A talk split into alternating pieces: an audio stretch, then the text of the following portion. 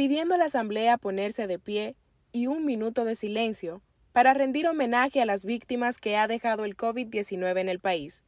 Asume el nuevo presidente Luis Abinader, en medio de una pandemia que ha cobrado la vida de más de 1.400 dominicanos, dejando un vacío en cada una de esas familias. Hola oyentes, es domingo 16 de agosto, día del 157 aniversario de la Guerra Restauradora, y esto es Estado de Emergencia, el podcast.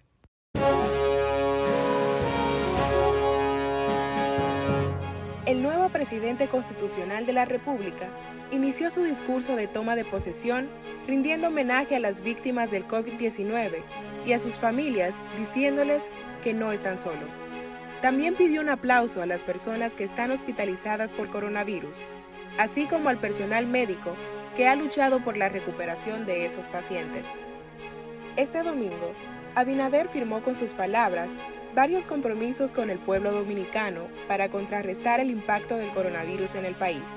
Entre ellos, dijo que bajo su presidencia, el sistema sanitario no colapsará. Situará el sector salud dominicano entre los mejores de América Latina. Para diciembre de este año, incluirá a más de 2 millones de ciudadanos al Seguro Familiar de Salud y mantendrá los planes de ayudas sociales por lo que resta del año.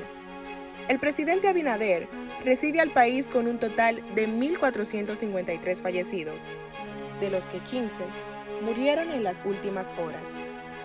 Este boletín, número 150, también reportó un total de 764 nuevos casos confirmados, que colocan las cifras a un total de 86.309 casos confirmados en suelo dominicano. Ante esta situación que nos encontramos, el presidente indicó que el actual sistema público de salud no ha tenido suficientes medios para luchar contra la pandemia y que este virus está poniendo a prueba toda nuestra estructura social, con consecuencias no solo para nuestro sistema sanitario, sino también para la actividad económica, educativa, cultural y social. Y de ahí la necesidad de actuar ahora y con contundencia. El empeño que traía el nuevo mandatario de reestructurar la arquitectura institucional del Estado para eliminar los organismos e instituciones innecesarias o con duplicidad de funciones, se debía a la necesidad de reducir los fondos para atender esta emergencia que ha golpeado nuestra salud y nuestra economía, y añadió que aumentará el presupuesto de salud hasta llegar a más de 66 millones de pesos en los primeros cuatro meses de gobierno. Como todos los países del mundo, las esperanzas para hacer frente a esta enfermedad descansan en una vacuna contra ella.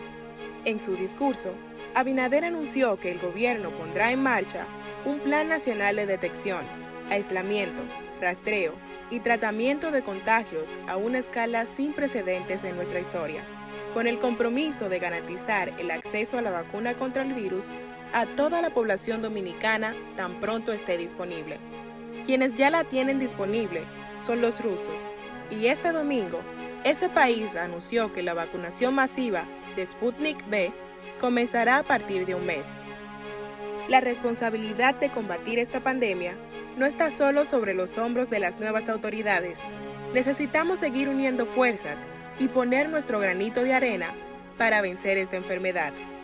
Hasta aquí este capítulo de Estado de Emergencia, el podcast entrar a listindiario.com para seguir actualizados. Patria Urbáez estuvo con ustedes.